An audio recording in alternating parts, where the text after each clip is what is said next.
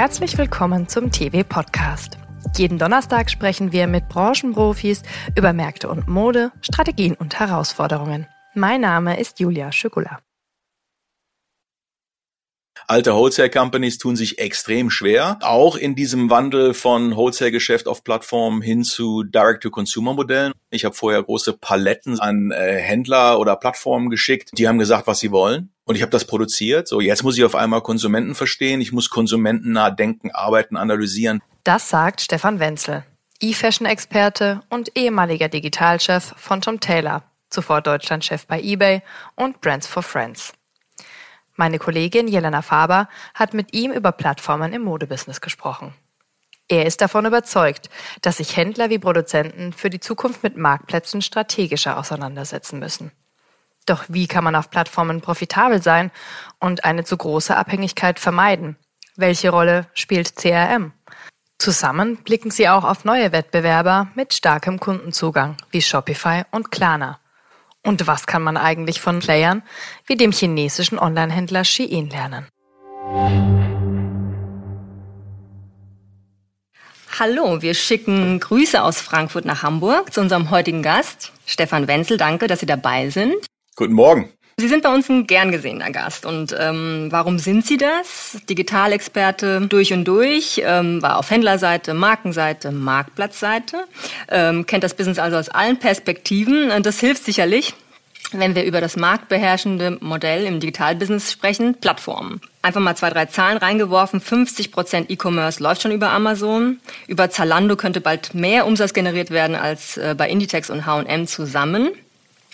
Allerdings wird die Diskussion um die Marge in diesem Businessmodell immer lauter. Und das bringt mich zu meiner ersten These. Ich habe fünf Thesen formuliert für unser Gespräch heute. Profitabel auf Plattformen. These 1. Das geht. Ja, das geht. Das geht selbstverständlich, äh, aber es ist halt kein Selbstläufer. Das Thema ist tatsächlich der durchschnittliche Bestellwert. Das ist sozusagen das Thema. Und wer die Definition von durchschnittlichem Bestellwert kennt, das ist nämlich die Multiplikation von dem durchschnittlichen Verkaufspreis mit der Artikel pro Warenkorb.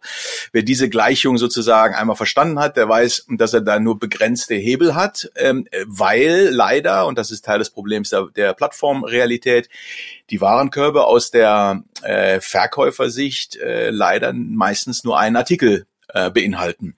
Aus der Plattformsicht sind das natürlich größere Warenkörbe. Aus der Fulfillment-slash-Verkäufersicht sind das meistens äh, leider nur ein Artikel Warenkörbe.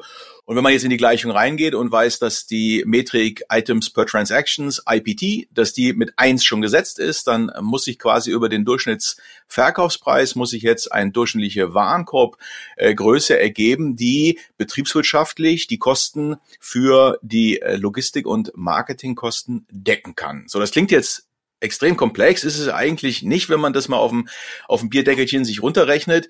Aber die grobe, der grobe Daumen äh, sagt eigentlich, dass man als Hersteller so circa 20 Euro nach Retouren und exklusive Mehrwertsteuer 20 Euro Warenkorb generieren muss, nach Retouren, nach Mehrwertsteuer, damit man sozusagen die Kosten für Logistik und, und Marketing äh, überhaupt decken kann. So, und für einen Händler äh, ist das ja äh, über einen dicken Daumen dann Faktor zwei. Ne? Das heißt, der Händler muss jetzt schon 40 Euro Warenkorb nach, nach Retouren äh, äh, generieren, damit das betriebswirtschaftlich irgendwie äh, eine schwarze Zahl wird. So, und darin liegt das Problem. Ne? Und das sind im Grunde auch die Mindest äh, sozusagen Durchschnitts-VKs, mit denen man eigentlich sich beschäftigen muss, wenn man auf Marktplätzen profitabel handeln möchte. Und wenn man nicht ähm, so sehr in die Abhängigkeit gehen will, ähm, ist wahrscheinlich sinnvoll, auch eigenes Fulfillment zu können. Ja, das ist auch ein interessantes Thema. Die Plattformen äh, drängen ganz aggressiv ihre äh, Verkäufer, ihre Seller äh, in diese Fulfillment Services, Fulfillment bei Amazon, bei Zalando, bei About You. Unterschiedlich aggressiv, aber im Grunde alle äh, forcieren, äh, dass ihre Seller da reingehen. Warum? Weil das natürlich sozusagen aus der Plattformsicht eine große Achillesferse ist. Ne? Die User Experience über die äh, Multiseller-Fulfillment-Lösungen ist natürlich katastrophal. Ne? Wenn Sie eine Bestellung bei Zalando aufgeben dann, und da sind vier Artikel drin, dann kriegen Sie, wenn Sie Pech haben, vier Pakete aus unterschiedlichen Richtungen. Das ist natürlich alles nicht schön, mal abgesehen von, von Nachhaltigkeitsthemen. Aber das ist etwas, was man natürlich aus der Plattformsicht über diese Fulfillment-Lösungen ein Stück weit äh, lö äh, lösen kann. Aber ähm, es treibt natürlich die Verkäufer weiter in eine in eine Abhängigkeit. So, und das große Problem ist, und das ist auch das Feedback an die Plattformbetreiber, wären diese Fulfillment Services, die sie anbieten, wenigstens äh, mehr mandantenfähig. Mit anderen Worten, könnte ein Verkäufer dann diese Fulfillment Services auch für Bestellungen aus anderen Kanälen und sogar aus dem eigenen Online-Shop nutzen, dann wäre das natürlich sinnvoll, ne? weil äh, natürlich keiner äh, Bestände über vier, fünf Läger verteilt irgendwo weggeschlossen haben will und am Ende der Saison das wieder zurückkarren möchte in sein eigenes Zentrallager. Also das wäre natürlich eine Lösung, aber da haben die Plattformen zurzeit nur begrenztes Interesse dran. Aus Händler- und Markensicht, ähm, wenn ich da ähm, quasi selbst fulfille, dann könnte ich doch eigentlich auch gleich meinen eigenen Online-Shop machen. Also wenn ich das eigene Fulfillment aufgesetzt habe ähm, und äh, by the way, selbst wenn ich nie im Leben meinen eigenen Online-Shop betreiben möchte, ich werde ja durch die Plattform trotzdem in ein Direct-to-Consumer-Modell gedrängt, weil die Plattform ihr eigenes Retail-Geschäft ja tendenziell weniger skalieren als diese Marktplatzmodule, äh, äh die sie betreiben. Ne? Das heißt, das alte Wholesale-Geschäft ist ja deutlich auf der, ich sag mal, abnehmenden Trajektorie. Und damit werden die äh, Hersteller auf den Plattformen in ein Direct-to-Consumer-Modell hineingedrängt. Und wir müssen selber letzten Endes als Seller agieren und damit auch das Fulfillment machen oder halt das Fulfillment bei den Plattformen einkaufen. Und wenn ich den Schritt sowieso gehen muss, ja, dann sollte ich mir mal, äh, sollte ich mal in mich gehen und sagen, okay, was ist eigentlich der Grund, warum ich keine eigenen Kundendaten generieren möchte? Warum will ich nicht eine eigene Kundenschnittstelle betreiben? Ne? Das ist zumindest aus strategischen Gesichtspunkten etwas, was man aus meiner Sicht unbedingt tun sollte. Man muss es aber können. Wer kann das denn? Ja, das können grundsätzlich alle, die bereit sind, sozusagen in ihrer eigenen Company transformativ äh, tätig zu werden oder von vornherein mit einem Kundenfokus anzufangen. Also ich glaube, alte Wholesale Companies tun sich extrem schwer. Ähm, übrigens auch in diesem Wandel von Wholesale-Geschäft auf Plattform hin zu Direct-to-Consumer-Modellen auf Plattform. Auch da tun sich die Firmen, die Wholesale-sozialisierten Firmen schwer, weil das halt ein ganz anderes Geschäft ist. Ne? Ich habe vorher große Paletten sozusagen an, an äh, Händler oder Plattformen geschickt äh, und die haben gesagt, was sie wollen und ich habe das produziert. So, jetzt muss ich auf einmal Konsumenten verstehen, ich muss konsumentennah denken, arbeiten, analysieren, ich muss auf Plattformen Performance Marketing machen und und und. Das ist selbst ohne eigene, ohne eigenen äh, Online-Shop ist das schon eine ganz andere Komplexität und auch eine ganz andere äh, Sportart. Und jeder, der äh, schon mal geübt hat, äh, versucht hat, beim, während man Fahrrad fährt, jonglieren zu lernen, der weiß, dass das halt nicht leicht ist. Ne? So, und, und die meisten Wholesale-Companies sind One-Trick-Ponies, die können das und sonst eigentlich nicht viel. Und jetzt wird auf einmal eine ganz andere Sportart abgerufen. So und und äh, eigentlich kann das äh, vom Grundsatz her jeder, weil Direct to Consumer ist jetzt auch nicht magisch, ne? Das ist ein Handwerk, aber das ist halt ein ganz anderes Handwerk als äh, als Wholesale. Und deswegen würde ich sagen, man muss sich einmal in den strategischen Spiegel, äh, man muss da mal reinschauen und sagen, was ist denn nach vorne eigentlich die Tektonik, auf die ich hier strategisch aufsetzen will und ähm, wenn es da um so Überschriften geht wie Direct-to-Consumer über Plattformen und oder Direct-to-Consumer über eigene Touchpoints, dann ist nur die Frage der Zeit, wann fange ich an, jetzt da wirklich ernsthaft mich mit zu beschäftigen. Und wie so oft in unserer Branche sind wir halt spät dran. In unserer äh, Echokammer äh, sind wir ja gerne selbstreferenziell und klopfen uns auf Konferenzen und äh, auf, auf Trade-Shows äh, auf den Rücken aber die Realität draußen ist halt brutal und äh, der Wind kommt aus einer ganz anderen Richtung. Das heißt, es geht aus Ihrer Sicht gar nicht ohne Plattformkomponente? Ich kann mir das nur sehr schwer vorstellen, dass in ein paar Jahren die Handelsstruktur äh, sich nicht weiter in die Richtung entwickelt, die man heute schon erkennen kann. Mit anderen Worten, das für mich belastbarste Szenario ist, dass Plattformen im Grunde die Handelsinfrastruktur stellen, zumindest im großen Teil. Es gibt immer Ausnahmen und Nischen, aber die großen tektonischen Platten sind aus meiner Sicht Handelsplattformen, also Online-Plattformen als Infrastruktur. Und der Inhalt auf diesen Plattformen sind die Hersteller, sind, sind die Marken. Und die verkaufen in einem Direct-to-Consumer-Modell auf diesen Plattformen, weil die Plattformen sich keine, keine Ware mehr ins Lager legen wollen oder nur noch sehr begrenzt. Und diese Hersteller gehen dann über einen zweiten Weg, die meisten wahrscheinlich dann über Direct-to-Consumer, über, über eigene Touchpoints an den Kunden. Und die, die strategisch aus meiner Sicht das Spiel verstehen, die verstehen, dass in dieser eigenen Kundenschnittstelle eigentlich der strategisch größte Wert liegt. Das ist auch der, der am schwersten zu heben ist, weil Komplexität ist am größten. Aber der eigene Kundenstamm, die eigene Kundenschnittstelle, die eigene Kundenbeziehung, das ist sozusagen der eigene, der einzige Weg raus aus, aus Abhängigkeitsrisiken, aus der Monetarisierung einer guten Beziehung äh, und auch alternativer Revenue Streams. Also wenn ich mal mein Modell ändern möchte, möchte andere Services, neue Services hinzufügen, das kann ich natürlich nur, wenn ich einen eigenen Kundenzugang habe und nicht auf Plattformen nur der Supplier bin, der jetzt sozusagen die T-Shirts zur Verfügung stellt. Das führt mich zu meiner zweiten These. Wir müssen über Mechaniken im Plattformökosystem sprechen. Ähm, damit meine ich, ähm, Sie hatten es ja schön vorgerechnet, wenn der Warenrohertrag eines einzelnen Artikels nicht mehr ausreicht, ähm, muss die Anzahl im, im Warenkorb größer werden. So, wie schaffe ich das? Ähm, was kann der Hersteller tun? Wenig wahrscheinlich. Was kann die Plattform tun? Ja, die Plattformen ähm, kommen kulturell stark aus der Consumer-Schnittstelle. weil viele von denen, nicht alle, aber viele von, von diesen Plattformen mit einem eigenen Retail-Modell angefangen haben. Sie sind also sozusagen kon konsumentenzentrischer, als sie ähm, verkäuferzentrisch sind. So, ähm, also eBay ist im Grunde und, und, und Rakuten sind im Grunde die beiden großen Ausnahmen, äh, die man hierzulande zumindest äh, jeden Tag irgendwie kennt und hört. Äh, alle anderen haben mit dem Retail-Modell angefangen und haben dann Marktplatz slash Plattform als, als Module ergänzt. So, und das ist ein Stück weit auch die, die kulturelle DNA. Deswegen ist das, was man in diesen Firmen, von diesen Firmen sieht, primär, ich sag mal, konsumentenorientiert.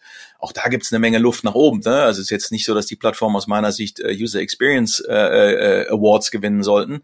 Ähm, aber auf der Verkäuferseite ist, glaube ich, das Ödland noch, noch extremer. Ähm, und natürlich müssten die Plattformen, wenn sie wirklich sozusagen sich als Ökosystem verstehen und nicht nur die Marktplatzmodule als Working Capital optimale Regalerweiterung verstehen, sondern wenn sie sich als Plattform, als Ökosystem verstehen, warum gibt man dann nicht den Verkäufern äh, äh tieferen Zugang zum Beispiel zu Plattform CRM äh? Warum lasse ich nicht sozusagen die, die Verkäufer in diesem Ökosystem viel aktiver Trading machen? Äh, warum äh, wird auf Performance-Marketing-Kampagnen so wenig Einfluss gegeben? Das ist sozusagen die, die Möglichkeit, äh, Marketing nach Uhrzeiten algorithmisch Beträge zu bieten. Das ist alles nicht möglich. Warum machen Sie das nicht? Die Frage ist, wann kommt der Erste, der das macht und damit sozusagen eine Disruption äh, in Gang setzt? Und ich, wenn ich Plattformbetreiber wäre, würde ich mir schon die Frage stellen, äh, klar, will ich mir nicht den Kundenzugang aus der Hand geben, klar muss ich schauen, dass die insgesamte User Experience jetzt nicht noch schlimmer wird, ne? Weil wenn jeder natürlich da anfängt, irgendwie Marketingkampagnen unkoordiniert äh, zu machen, klar, das, das kann man sich in etwa ausmalen. Und bei Amazon sieht man ja, wie das auch aussieht, wenn so ein Werbegeschäft stark skaliert, dann ist so die User Experience auch schnell am Ende. Ne? So, das ist ein, das ist ein Trade-off, der ist schwierig. Aber ich würde dennoch äh, unbedingt stärker an die, auf die Händler, auf die Verkäufer schauen und sagen, okay, was, was kann ich denen an die Hand geben, dass sie A, ihre Warenkörbe vernünftig treiben, Wiederkaufsraten äh, äh positiv beeinflussen können und, und ganz ehrlich, warum nicht auch Zugang zu Kundendaten geben? Warum denn nicht? Wenn ich so selbstbewusst sein kann, wie das viele behaupten, dann äh, ja, müsste man ja eigentlich in der, in der äh, selbstbewussten Annahme weiter operieren können, dass selbst wenn ich den Herstellern äh, Kundendaten gebe für eigenes Marketing, dass trotzdem meine Plattform so viel attraktiver ist, dass ich mir das auch erlauben könnte. Es gibt wohl einen Piloten, das ist ein Gerücht noch, aber es gibt wohl einen Piloten, da würde Amazon quasi erstmalig ähm, Kundendaten rausgeben, den Marken und den Händler erlauben, CRM zu betreiben. Das wäre ja wirklich ein Paradigmenwechsel. Stimmt das Gerücht? Wie schätzen Sie das ein? Das ist ein Pilot äh, in, den, in den USA nach meinem Verständnis und ähm, es ist aber nicht so, dass sie Kundendaten bekommen, sozusagen mit einem freien Opt-in für was auch immer sie machen wollen, sondern nach meinem Verständnis können sie über, über, die, über das Amazon Seller Cockpit E-Mail-Marketing machen. Das ist mein Verständnis. Immerhin mehr als nüscht, aber nicht viel. Ne? Also E-Mail-Marketing, äh, klar funktioniert das immer noch, ist aber ja doch eher so, sagen wir mal, Jurassic Park äh, des, des, des CRMs. Ne? Also ist alles, ist alles gut. Aber eigentlich ist ja die, die große Musik ist ja eigentlich on-site, ne? wenn die, wenn die User auf der Seite sind. Wie kann ich mich denn da zeigen? Das Problem ist ja auch, dass die, dass die, die ganzen Brandshops, die man anbietet für, für, äh, ja, zum Teil ja auch nicht unerhebliche Gebühren, dass diese Brandshops ja umsatzirrelevant sind, ja. Das heißt, Plattformen sind ja ausschließlich ein Suchschlitz-Business. Da, da läuft der Umsatz ausschließlich über Suchen, Finden, Filtern, ne? So, und, und da muss ich irgendwie mit, mit Sichtbarkeit und CRM, muss ich irgendwie rein. Am Ende des Tages muss aus meiner Sicht eine Plattform die Zielgruppe Verkäufer stärker in den, in den Fokus rücken und ihn und, und sicherstellen, dass man tatsächlich betriebswirtschaftlich sinnvoll auf diesen Plattformen traden kann. Ich muss zumindest äh, Tools an die Hand bekommen, um das zu steuern, zu optimieren. Ähm, denn dadurch, dass ich zumindest per heute ja keine Kundendaten bekomme, habe ich keine Gelegenheit, keine Chance, über Marketingkosten, Degressionseffekte, sprich Wiederkäufe mit weniger Marketingkosten, im Endeffekt eine Kundenbeziehung zu monetarisieren. Das ist halt genau das Thema. Das fällt komplett weg bei äh, Plattformen. Plattformen sind Transaktionsgeschäfte. Auf jede Transaktion zahle ich eine Provision. Immer wieder, immer wieder.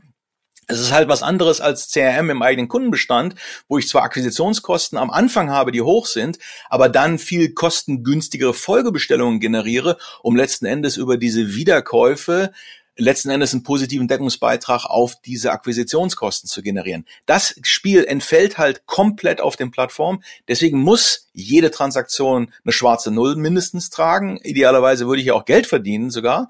So, und, und dafür brauche ich aber Sichtbarkeit und ich brauche Steuerungs- und Einflussmöglichkeiten auf eben diese Warenkorb-Effizienz oder Warenkorb-Ökonomie, wie auch immer man das nennen möchte, damit ich als Händler auch betriebswirtschaftlich Spaß habe und nicht nur sozusagen an dem Volumen irgendwie partizipiere, aber im Endeffekt rote Zahlen generiere. Das tun nämlich mehr Händler, als äh, es wissen. Ich bin überall bei Ihnen, aber jetzt emanzipieren sich Plattformen immer mehr vom Retail-Geschäft. Gerade hat About You ähm, eine eigene Tochter für die Tech-Dienstleistungen gegründet.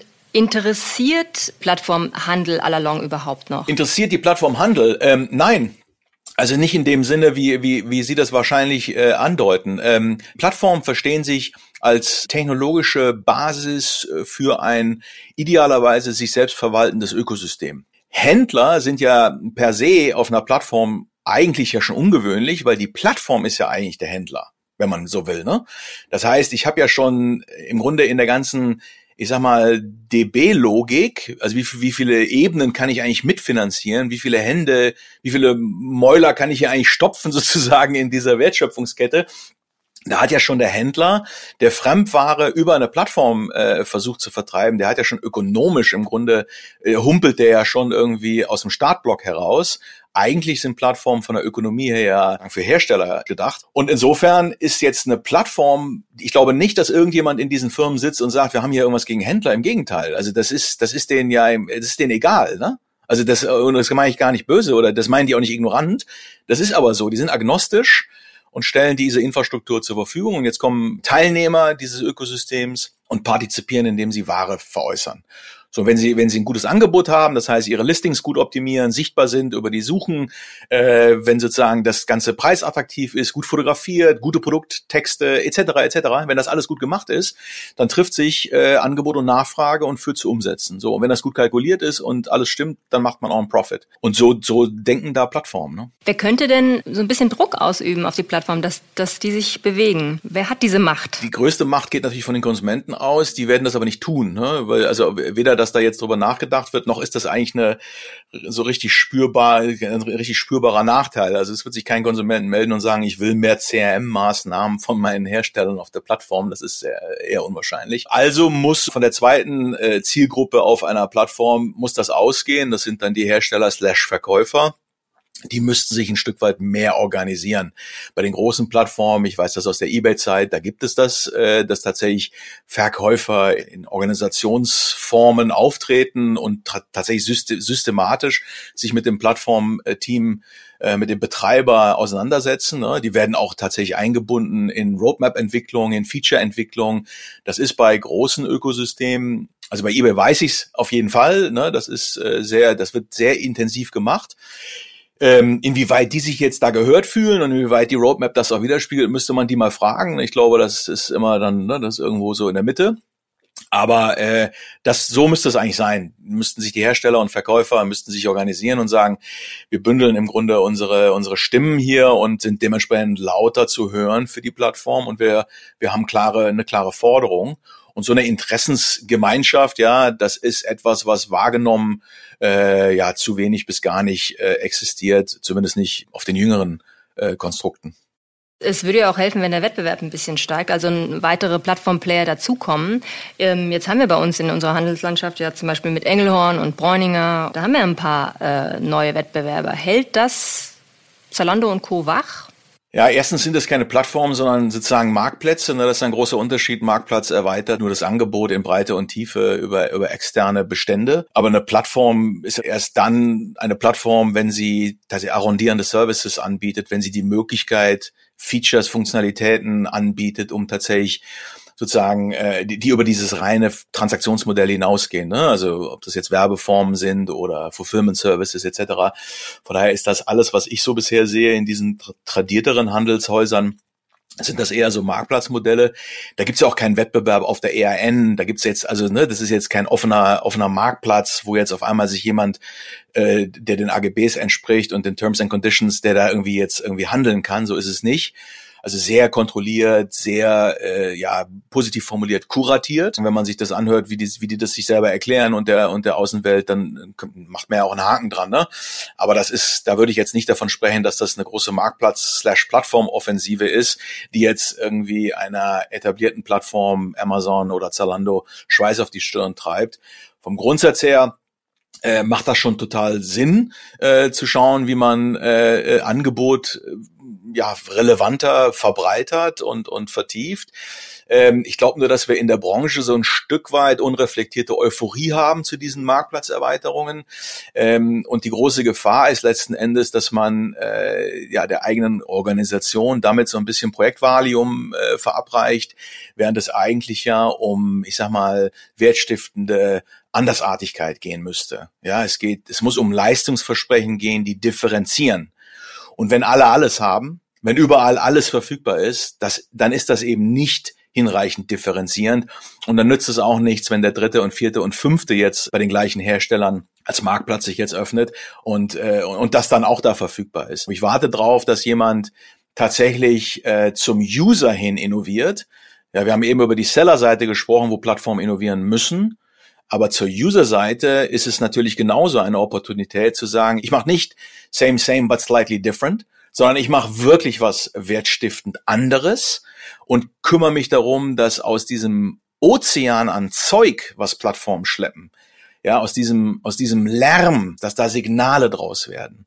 Also dieses Thema Relevanz und, und, und auch Personalisierung mal wirklich einlösen. Nicht in PR, nicht auf Konferenzen, sondern dem User gegenüber das ist, glaube ich, etwas, was als nächstes mal kommen sollte. Was ist denn in dem Zusammenhang mit Otto?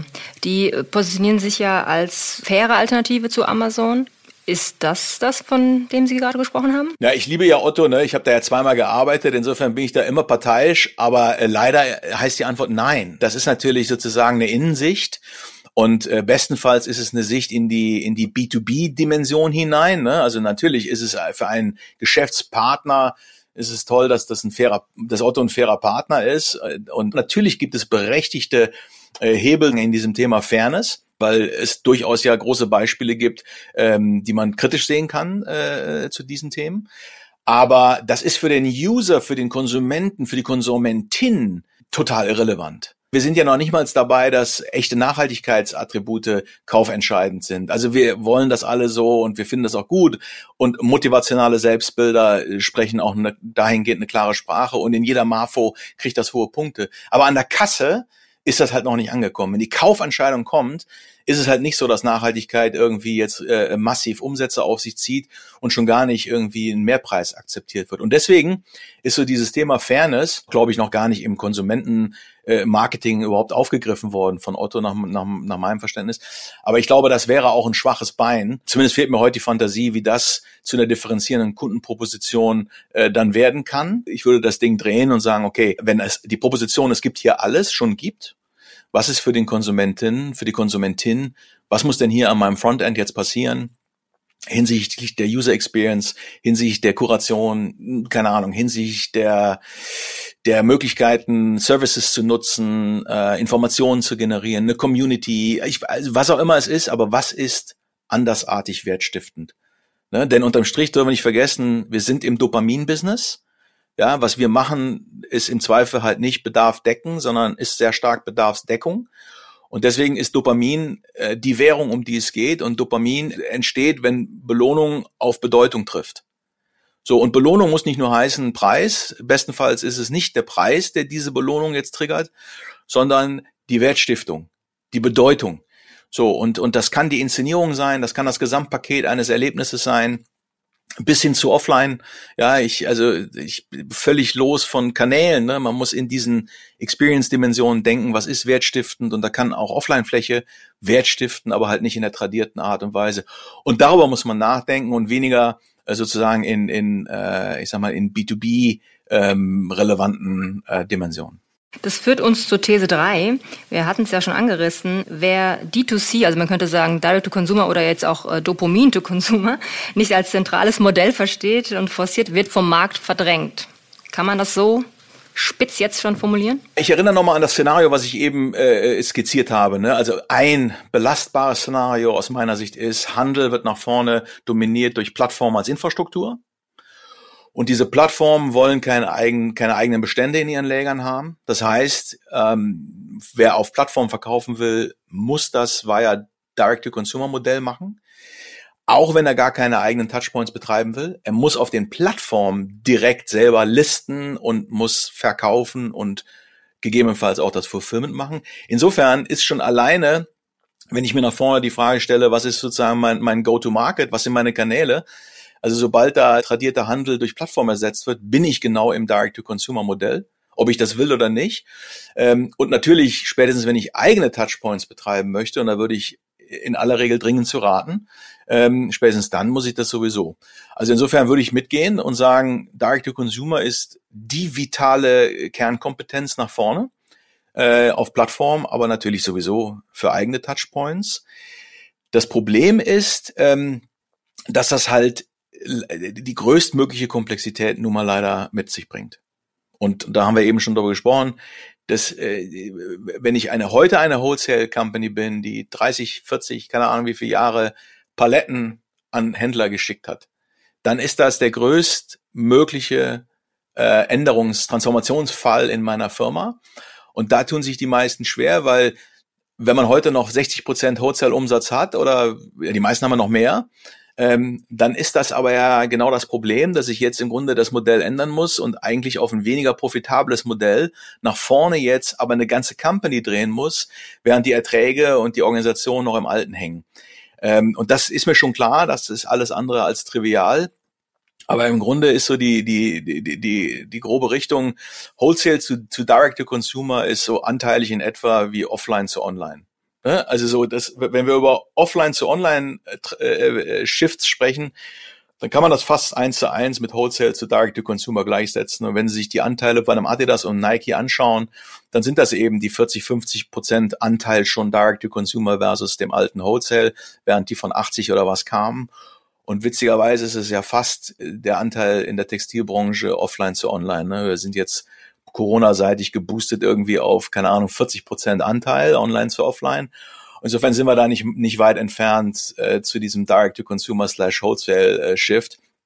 Und deswegen, lange Rede, kurzer Sinn, aus meiner Sicht äh, völlig korrekt, Direct-to-Consumer heißt nach vorne das dominierende Betriebsmodell. Und jetzt könnten wir noch einen Schritt weitergehen. These 4. D2C ist fast von gestern. Jetzt kommt äh, C2M. Ähm, wenn wir so einen Blick auf äh, Shein werfen und äh, diese neuen Player, die da auf uns zukommen, was ist Ihre Meinung dazu? Ja, ist eigentlich die völlig logische Weiterentwicklung. Ne? Wenn ich mir das alte Handelsmodell, was heute ja noch dominiert, anschaue, dann glauben Einkäufer zu wissen, was Konsumenten wollen. Ne? Und das ist natürlich auch eine, eine Menge Zuversicht slash Arroganz in diesem Konstrukt. Ne? Sehr auf Bauch und äh, äh, historische Daten und Renner und Penner und so weiter geguckt. Also das ist alles, äh, ja, wenn man wenn man da so aus der datenanalytischen äh, Perspektive draufschaut, äh, muss man schon schmunzeln. Aber Einkäufer gehen los und sagen, ich weiß, was jetzt nach vorne gebraucht wird. Und dann wird im Grunde mit sehr viel Druck Ware in den Markt ger gerammt. Ne? So und und dann wundert man sich, dass die Abverkaufsquoten nicht passen. Und dann reagiert man mit Discount und am Ende hat man Überhänge, die man irgendwie verramschen muss oder noch schlimmer irgendwie vernichten. So, das ist, also das kann ja, wenn man mal einmal drüber nachdenkt, das kann ja nicht richtig sein, ne? Und zwar aus, aus, also weder betriebswirtschaftlich noch ökologisch noch sozial, da ist alles falsch, alles falsch. So, und wenn sowas so grundsätzlich falsch ist, dann äh, ist nur die Frage der Zeit, wann da eine Disruption kommt. Und Consumer to Manufacturer, C2M, ist ja im Endeffekt nichts anderes als ähm, Direct to Consumer auf Steroiden. So, und was, was da eigentlich gemacht wird, und das ist natürlich, ähm, das ist natürlich, das ist, ja, ist beängstigend für, für viele Teilnehmer der Wertschöpfung. Es ist im Grunde wird ja nicht nur der Händler rausgeschnitten, sondern eigentlich wird sogar die Marke rausgeschnitten, weil der Konsument im Grunde direkt an die Fabrik brieft. Und das tun sie über ein Daten- und Schnittstellenmodell. Und die Plattformen in China stellen den Fabriken Interfaces zur Verfügung, äh, über die dann diese Informationen übersetzt werden können in Produktionen. Und dann sind die in wenigen Werktagen, sind diese Artikel, die auf Social trenden oder, oder über Google gesucht werden, also heiße Artikel, signalintensive Artikel werden dann direkt aus der Fabrik produziert, wieder zurück an den, an den äh, Konsumenten an die Konsumentin geschickt. So, und das ist natürlich die extreme Ausbaustufe. Ne? Und Shein ist jetzt irgendwo dazwischen. Die sind natürlich eigentlich eine Retail-Marke, wenn man so will, und sind jetzt nicht selber Fabrik, aber das Modell ist dasselbe. Sie interpretieren Daten von Konsumenten sehr stark Social Media und Suche und übersetzen das in ein paar Werktagen in, in fertige Produkte, die äh, an ihre junge Zielgruppe per Drop-Logik sozusagen kleine Mengen schnell ausverkauft dann loswerden. So und damit habe ich viele Probleme, nicht alle, also das, da können wir jetzt über Ökologie und so weiter, da muss man drüber sprechen. Aber vom, von der Mechanik her, äh, Überhänge reduzieren, ähm, näher am, an der Nachfrage sein, das bedienen, was an Bedarf äh, im Markt ist, das ist ja ein absoluter No-Brainer. Und ich hoffe nicht, dass man da jetzt über Sinnhaftigkeit diskutieren muss. Die Frage ist nur, wie kriege ich das jetzt hin zu anderen, ich sag mal, äh, äh Durchschnitts-VKs und äh, mit einer, mit einer, ich sag mal, Supply Chain dahinter etc., die, die ESG-konform ist. Also das ist ja eigentlich eher die Kunst, das jetzt in, in ein nachhaltigeres Konstrukt zu überführen. Aber die Methodik ist zweifelsfrei sinnvoll, weil Überhänge etc. durch Nachfragesignale und die Interpretation derer deutlich reduziert werden.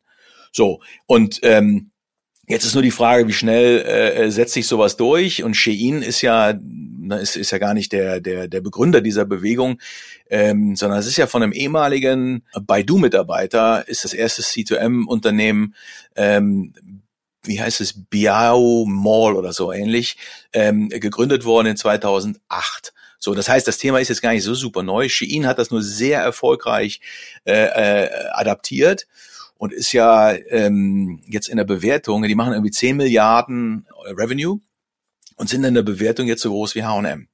Also sie haben irgendwie, glaube ich, 30 Milliarden Firmenbewertung. So, das ist natürlich völlig verrückt. Die haben, ich weiß nicht, wie viele Jahre äh, dreistelligen Wachstums hinter sich.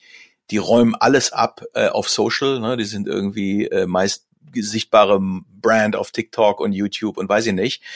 Da muss man nur mal zu Hause ähm, die jungen Mädels irgendwie im Umfeld fragen, die kennen das alle, ne? So und und ähm, das liegt natürlich daran. Klar ist das auch ein Durchschnitts-VK-Thema, aber es liegt auch daran, dass die halt so eng am, am Puls der Nachfrage sind und damit eine riesige Begehrlichkeit hinkriegen. Der Druck ähm, kommt ja nicht nur von Shein, auch von anderen Seiten. Schauen wir nur auf Instagram und Co. Deswegen These 5 ist eigentlich auch ein No-Brainer. Äh, innovative Kundenzugänge werden den E-Commerce für immer verändern. Das heißt, Instagram und Co. drängen auch immer runter auf die Transaktionsebene Handel. Genauso auch wie Shopware-Anbieter oder Payment-Anbieter. Muss Zalando, Amazon und Co. da wachsam sein, Angst bekommen? Die kurze Antwort ist meines Erachtens ja. Also grundsätzlich ist Demut immer besser als Arroganz, ne? Und und ähm, äh, im Grunde sind die, die unter natürlicher Paranoia leiden, aus, aus also in der Regel ja die erfolgreicheren Firmen und Organisationen. Ähm, und wenn man sich das anschaut, was da was da gerade passiert, ist das erste Jahr, was man zu erkennen ist, es geht nicht um E-Commerce, es geht also es geht ja um Commerce. Also ob das jetzt ein E vorne hat oder ein M oder was auch immer, es ist ja irrelevant. Commerce heißt, ich setze mal den Kunden, die Kundin in den Mittelpunkt. So, ne, da fängt es schon an, dass wir in den Firmen ja immer noch denken, digital ist irgendwie eine Abteilung.